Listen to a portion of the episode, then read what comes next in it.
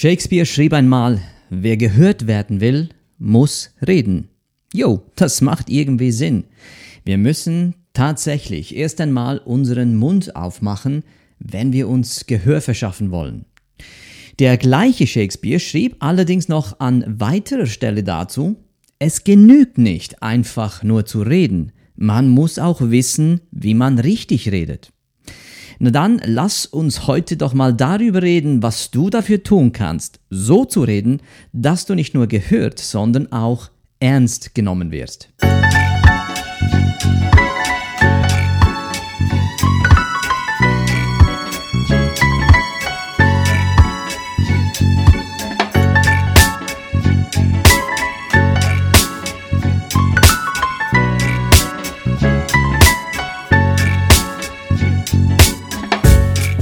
Mein Name ist Salvatore Princi, herzlich willkommen zu einer weiteren Folge von Upgrade Yourself. Solltest du zum ersten Mal in diesen Podcast reinhören, ja dann wirst du dir vermutlich folgende drei Fragen stellen. Erstens, wer ist dieser Typ, der da mit mir redet? Zweitens, was hast du für mich? Und drittens, warum sollte mich das überhaupt interessieren? Nun, so in etwa kann man das zusammenfassen, was uns allen durch den Kopf geht, wenn wir einem unbekannten Menschen begegnen, der zu uns spricht und um unsere Aufmerksamkeit buhlt. Ob das nun von einer Bühne aus geschieht, äh, in den Medien, auf YouTube, in einem Podcast äh, wie diesem hier, in einem Bewerbungs- oder sonst irgendeinem allgemeinen Verkaufsgespräch, auf der Straße, im Einkaufszentrum oder sonst irgendwo. Und leider ist es nun mal so, dass wir nicht immer ganz erfolgreich darin sind, diese so drei typischen Fragen zu beantworten, weil die anderen, die uns zuhören, den Laden bereits schon relativ früh dicht gemacht haben. Früher dicht gemacht haben, als wir vielleicht erwartet haben. Und das weißt du selbst, das geht manchmal sehr, sehr schnell.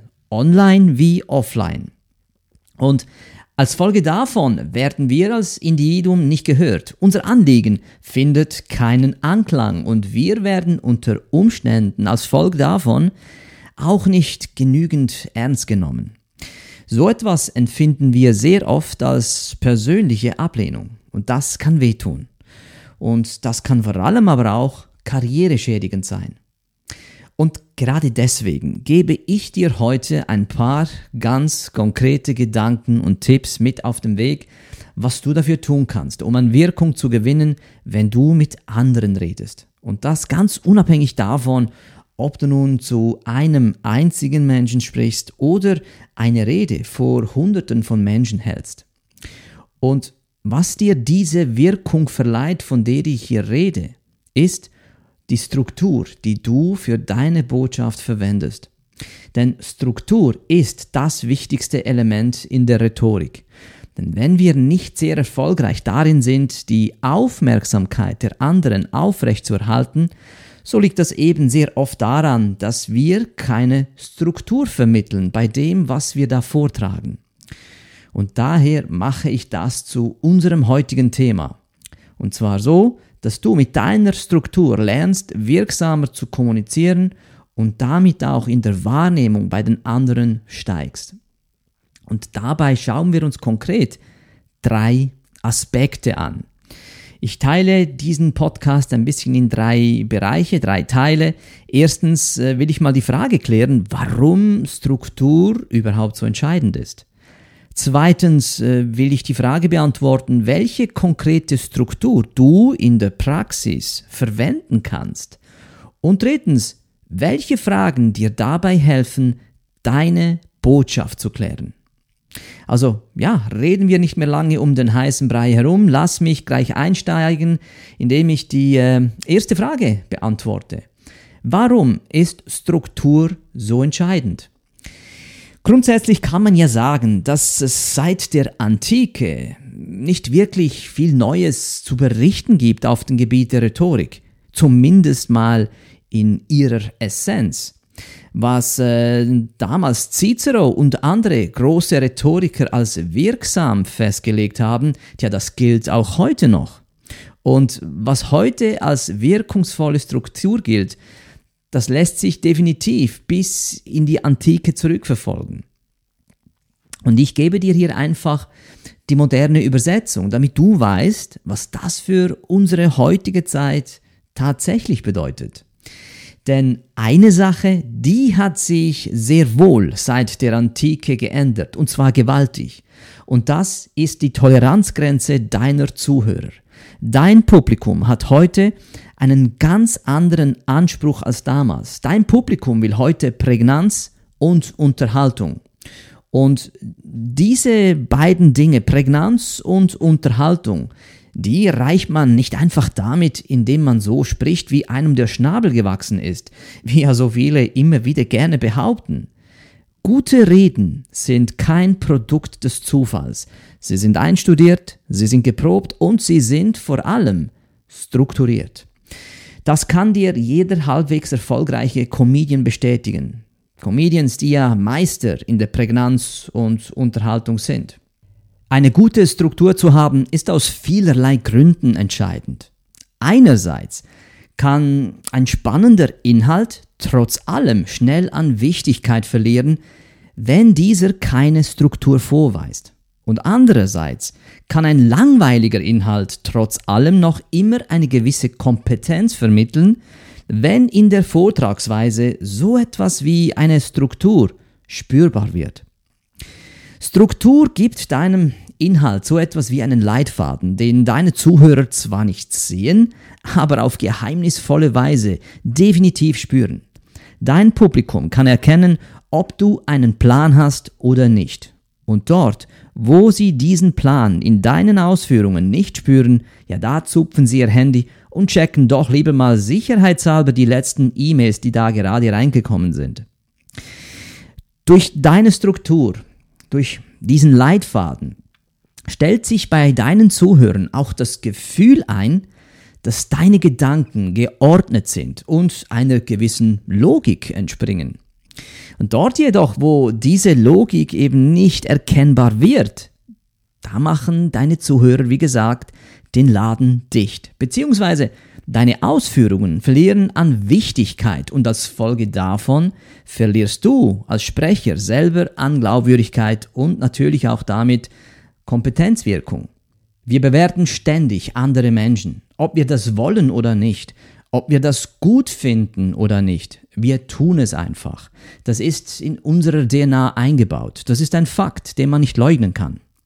Was wir jedoch dabei vor allem bewerten, ist die Wirkungsweise eines Menschen, weil andere Menschen sachgerecht in ihrer Kompetenz zu bewerten ja ohnehin fast ein Ding der Unmöglichkeit ist. Unsere Bewertungen über andere Personen beziehen sich äh, vor allem auf unsere sehr subjektive Wahrnehmung. Und nichts vermittelt unsere Kompetenz in dieser Wahrnehmung wie eben unsere Kommunikationsweise, die wir pflegen. Mit anderen Worten, ich kann sehr wohl auf einem besonderen Gebiet eine gewisse Kompetenz haben und darin auch ein Experte sein. Gelingt es mir jedoch nicht, diese Kompetenz in meiner Wirkungsweise so zu vermitteln, dass diese auch für andere wahrnehmbar wird, ja dann werde ich als Experte in was auch immer scheitern.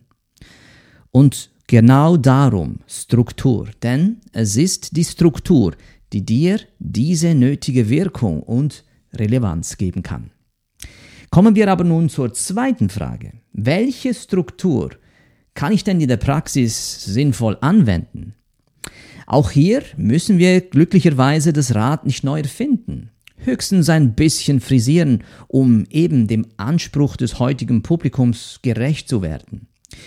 Was sehr gute Rednerinnen und Redner, Politiker und Manager alle gemeinsam haben, ist die Struktur ihrer Sprechweise. Und zwar sowohl im Lang- wie auch Kurzformat. Das heißt, die Struktur ist nicht nur zum Beispiel bei Präsentationen und Vorträgen erkennbar, wo diese Menschen etwas länger referieren müssen, sondern auch in zum Beispiel Interviewsituationen, wenn es darum geht, nur kurz Stellung zu ganz bestimmten Fragen zu nehmen.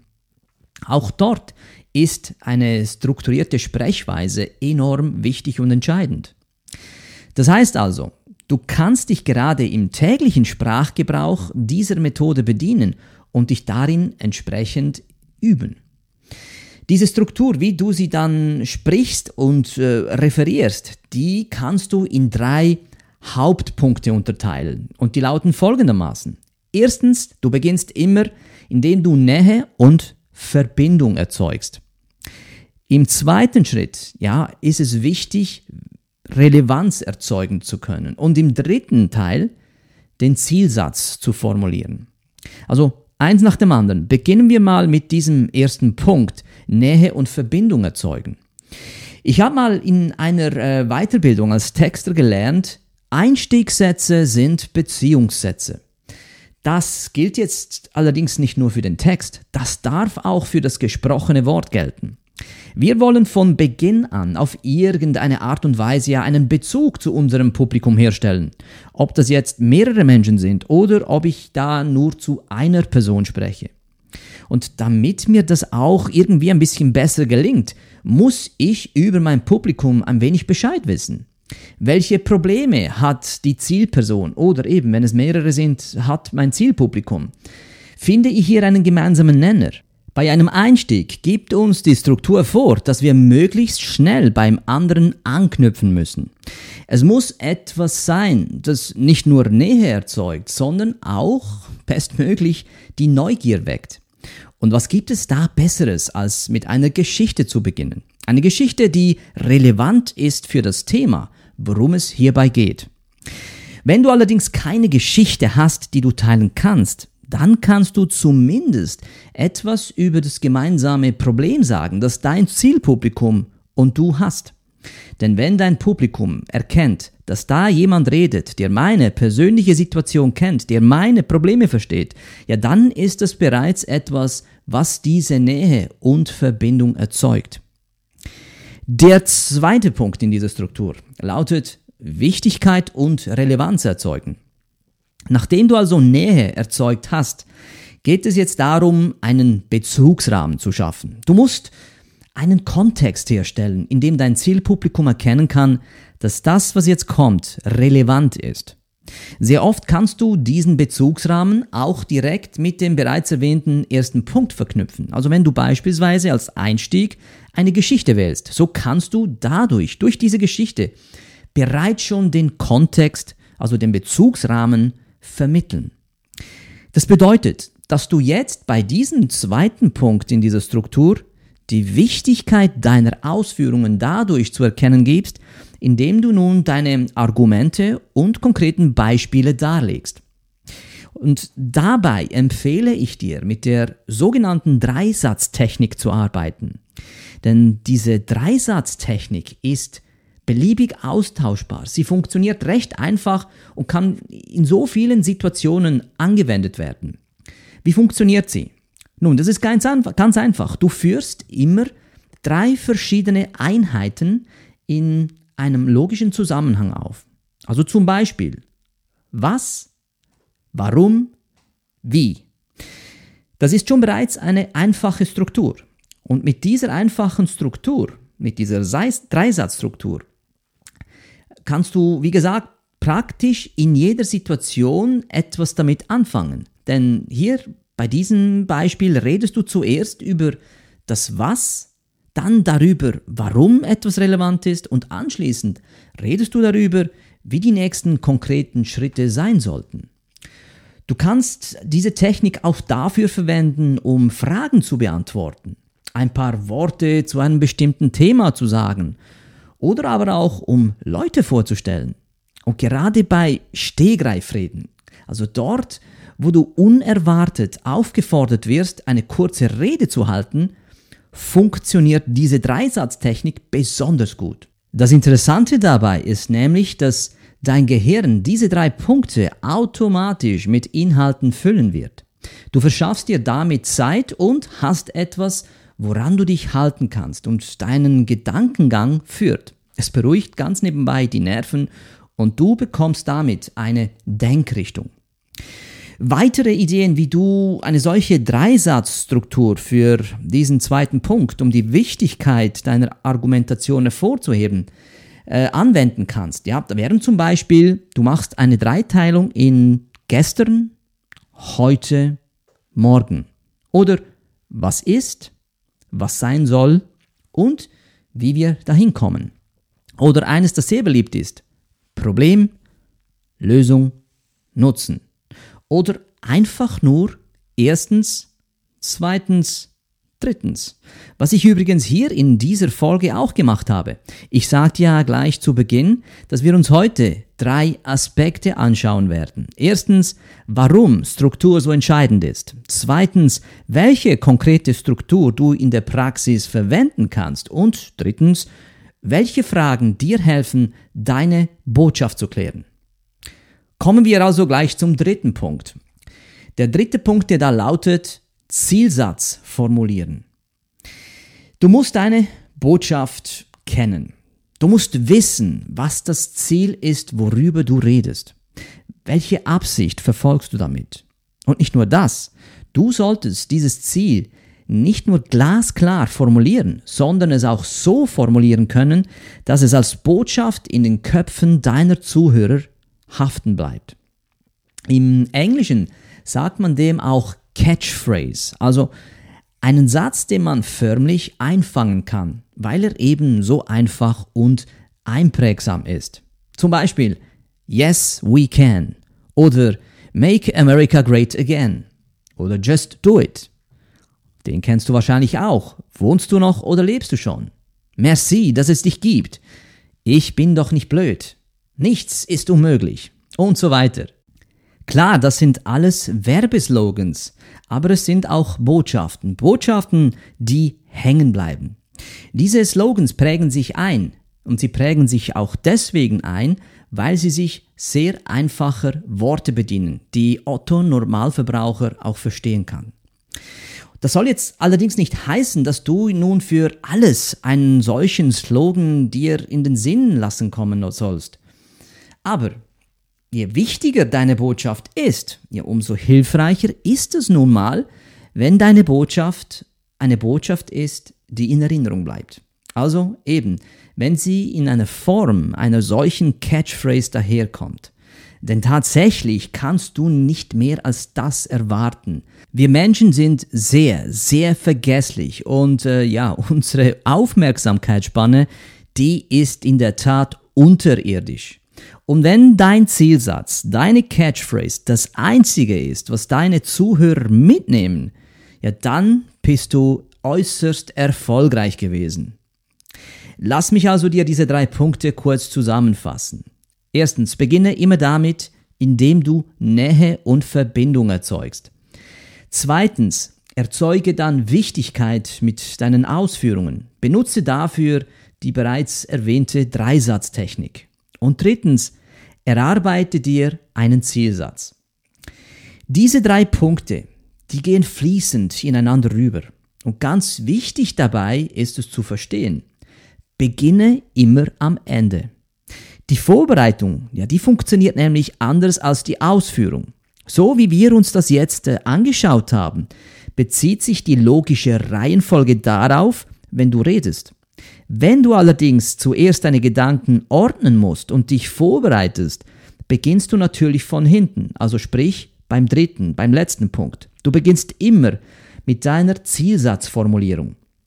Und alles, was du dir an Gedanken festhältst, muss diesem Zielsatz dienen.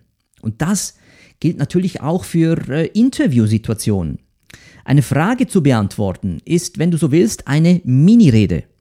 Wird dir eine Frage gestellt, musst du blitzschnell überlegen, wie dein Zielsatz lautet, was die eigentliche Botschaft ist, die du in deiner Antwort vermitteln möchtest. Ist dir diese Zielsatzformulierung klar, so sprichst du sie noch nicht aus, sondern folgst genau dieser Struktur. Du beginnst die Frage damit zu beantworten, indem du auch hier erstmal Nähe und Verbindung erzeugst zum Thema oder auch zur Zielperson. Und danach schaffst du Wichtigkeit mit deinen Argumenten und dann erst zum Schluss platzierst du eine Handlungsaufforderung mit deinem Zielsatz, mit deiner Botschaft. Das, was du willst, dass die Leute äh, sich daran erinnern und eben in den Köpfen haften bleibt. So, und kommen wir jetzt zur dritten Frage, zum dritten Aspekt, der da lautet, welche Fragen helfen dir, diese deine Botschaft zu klären? Genau genommen sind es hierfür fünf Fragen, die du dir dann, insbesondere dann stellen solltest, wenn du dich auf eine Präsentation vorbereitest. Äh, am ehesten eignet sich das tatsächlich für äh, Dinge, wo du mehrere Leute im Plenum hast. Und diese fünf Fragen unterstützen dich dabei, Klarheit zu bekommen, worum es dir wirklich geht. Es lohnt sich also unter gewissen Umständen, diesen Aufwand zu betreiben, weil die Wirkung immer zu deinen Gunsten fallen wird. Die erste dieser fünf Fragen, die lautet, was müssen meine Zuhörer wissen? Konzentriere dich von Anfang an auf eine einzige Aussage, die du vermitteln möchtest. Was ist die eine Sache, die du kommunizieren willst? Und natürlich, ich weiß, da gibt es so vieles, was wichtig ist und was gesagt werden muss. Doch leider ist es nun mal so, wie ich dir zuvor schon gesagt habe, wir Menschen sind sehr vergessliche Wesen. Denn um unsere Aufmerksamkeitsspanne steht es wirklich gar nicht so gut. Und wenn Menschen Informationen konsumieren, so kostet das immer viel Energie. Und Arbeit im Gehirn deines Zuhörers, ja, das bedeutet automatisch auch deswegen immer Widerstand. Widerstand gegen dich als Rednerin, als Redner und Widerstand gegen die Sache, die du da vorträgst. Also beschränke dich auf eine einzige Sache, die dein Publikum am Ende mit nach Hause nehmen soll. Schreibe dir diesen Satz auf, nur einen Satz, eine Catchphrase, eine Botschaft, einen Handlungsaufruf. Zweitens, notiere dir die wichtigsten Punkte, weshalb du glaubst, dass dein Publikum diese eine Sache unbedingt wissen muss. Warum sollte es sie interessieren? Was haben sie davon, wenn sie Kenntnis davon haben? Wie verändert es ihr Leben, ihren Alltag, ihren Zustand, ihr Gefühl und so weiter? Was ist nachher anders als vorher? Die dritte Frage. Was muss dein Publikum konkret dafür tun? Die Beantwortung dieser Frage, die bezweckt in sich schon einen Handlungsaufruf. Erkläre deswegen deinem Publikum, wie es am besten vorgehen muss, um deine Botschaft umzusetzen.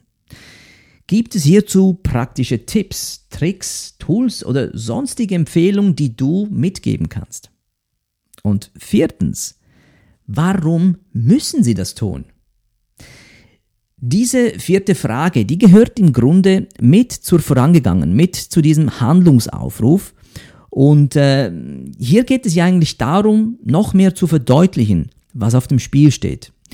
Wenn man deinem Handlungsaufruf beispielsweise nicht folgt. Dieser Punkt, warum sie das tun müssen, diese Frage, die will auch äh, Folgendes mitgeben. Denn aus, aus der Verhaltenspsychologie wissen wir, dass Menschen die Tendenz zur Verlustaversion haben. Das heißt, dass wir potenzielle Verluste viel höher gewichten als mögliche Gewinne. Und darum solltest du auch immer aufzeigen, was denn deine Zuhörer dabei verlieren können, wenn sie deiner Empfehlung nicht Folge leisten. Und die fünfte Frage lautet, was kann ich tun, damit sie sich an meine Botschaft erinnern? Diese letzte Frage, die solltest du dir während deiner gesamten Vorbereitung stets bewusst machen. Darin bewusst machen, dass du deine Botschaft immer einfach und immer klar halten musst. Wer die klarste Botschaft hat, dem folgen die Menschen. Mehr gibt es dazu nicht zu sagen. So, das waren diese fünf Punkte, die ich dir empfehle zu reflektieren, wenn du eine wichtige, besonders wichtige Botschaft zu adressieren hast. Nimm dir diese Zeit, versuche diese fünf Fragen zu reflektieren und ich sage dir voraus, dass du eine viel bessere, viel höhere Qualität in deiner Rede produzieren wirst. Vor allem eine praktische, zugängliche Botschaft. Denn machen wir uns jetzt auch hier nichts vor, ja? All das, was ich jetzt gesagt habe, ist sehr hilfreich, kann nützen, hoffe ich zumindest. Mir hat es geholfen, meinen Kunden auch. Aber machen wir uns nichts vor. Mit dem Reden ist es nun mal wie mit dem Schwimmen. Alle Theorie über Schwimmen kann sicherlich hilfreich sein, aber Schwimmen lernst du nun mal nur dadurch, indem du dich ins Wasser begibst und anfängst zu schwimmen. Gleiches gilt für die Rhetorik. Also ganz im Sinne Shakespeare, wie ich eingangs sagte, wer gehört werden will, muss reden.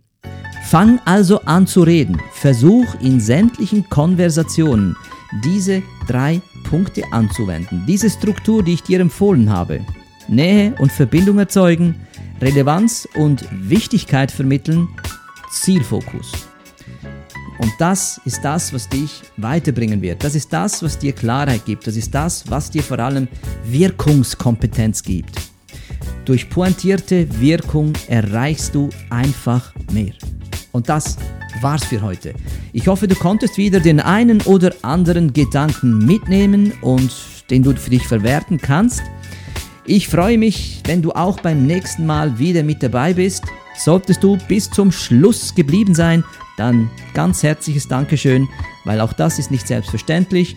Ich freue mich, wenn du mir Ideen, Inputs lieferst, was dich interessiert, was ich in weiteren Folgen mit einbauen soll, Themen, die ich ansprechen soll. Schreib mir eine E-Mail. Du findest sie in den Show Notes. Bis dahin alles Gute, bleib gesund und komm gut an.